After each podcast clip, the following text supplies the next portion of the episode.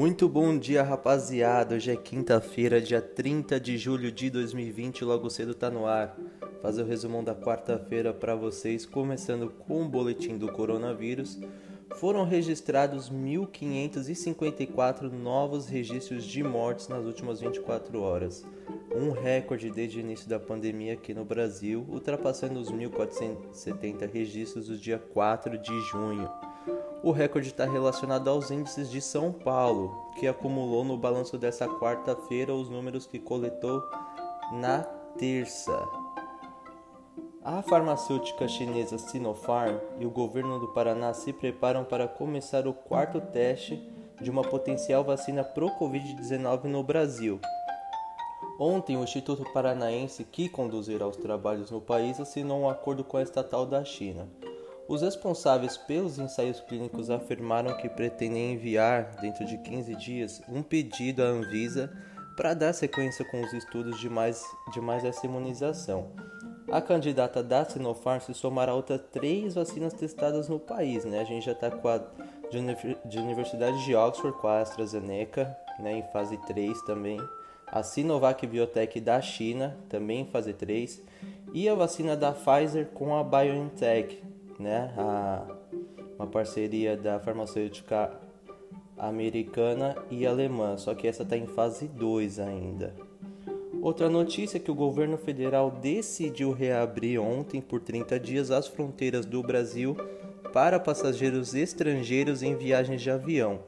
A restrição tinha sido definida em março e vinha sendo renovada a cada mês como estratégia do combate ao novo coronavírus. A portaria publicada em edição extra do Diário Oficial da União mantém a restrição da entrada em cinco estados: Mato Grosso do Sul, Paraíba, Rondônia, Rio Grande do Sul e Tocantins, ou seja, os voos internacionais com pouso previsto nesses aeroportos continuam barrados até o final de agosto. O documento não explica né, porque apenas esses terminais tiveram a restrição de funcionamento mantida. A portaria anterior de junho previa a entrada por vias aéreas apenas pelos aeroportos do Galeão, no Rio de Janeiro, de Brasília, no Distrito Federal, de Guarulhos e Viracopos, em São Paulo.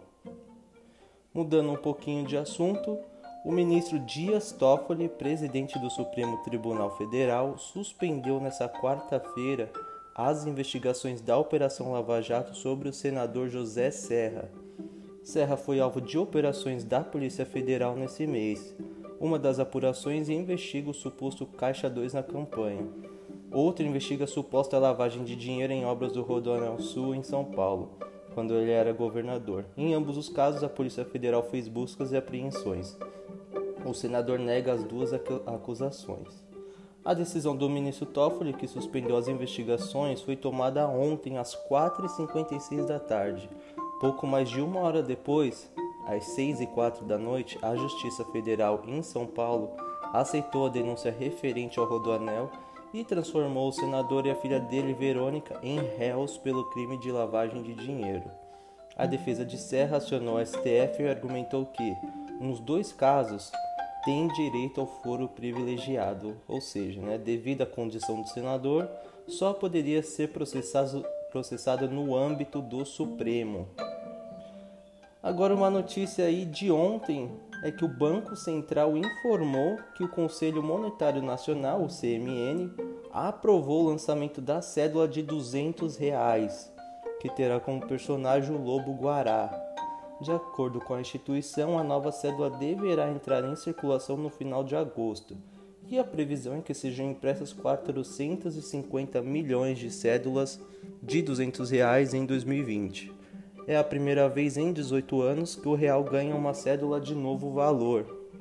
A diretora de administração do Banco Central, Carolina de Assis Barros, afirmou que a nova cédula ainda está em fase final de testes de impressão e que a boa prática internacional recomenda que não sejam revelados os elementos da cédula até ela estar pronta. Então vamos ter agora nota de 200 aqui no Brasil. Muito obrigado pela audiência de vocês. Espero que tenham todos uma boa quinta-feira. Eu vou passar a bola pro Cauê. Bom dia e até mais.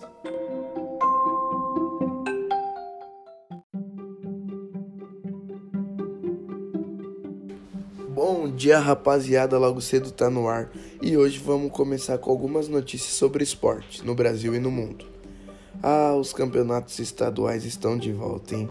E no Campeonato Paulista, o São Paulo deu um vexame incrível. Perdeu por 3 a 2 para o Mirassol, em pleno Morumbi, e foi eliminado do Campeonato Paulista ainda nas quartas de final. Já o Palmeiras sofreu com a retranca do adversário, mas venceu o Santo André por 2 a 0 com gols de Felipe Melo e Marcos Rocha no finalzinho, e avançou à semifinal. No Campeonato Mineiro, Cruzeiro vence Caldense, mas não se classifica pelos saldos de gols. Está eliminado do Campeonato Mineiro. Que fase vive o time, hein? Já o rival Atlético Mineiro goleia o Patrocinense, fecha a primeira fase em terceiro e vai a semis do Mineiro. Campeonato Pernambucano. Maicon pega as duas penalidades e classifica o Santa Cruz para a final do Pernambucano. Já no, na Copa Nordeste, o Bahia está na final da Copa do Nordeste. A equipe venceu o Confiança por 1 a 0 e agora irá enfrentar o Ceará na grande decisão. Eita que vem clássico por aí, hein? E mais um clássico também temos Copa Paranaense. Atletiba na final. Coritiba vence e garante classificação e enfrenta o Atlético Paranaense. Eita, que é clássico atrás de clássico, hein? Do Brasil para a Europa. Milan atropela Sampdoria com jogaço de Ibrahimovic na última rodada do italiano. Esse foi mais um giro de notícias com Cauê Isaac. Tenham um bom dia.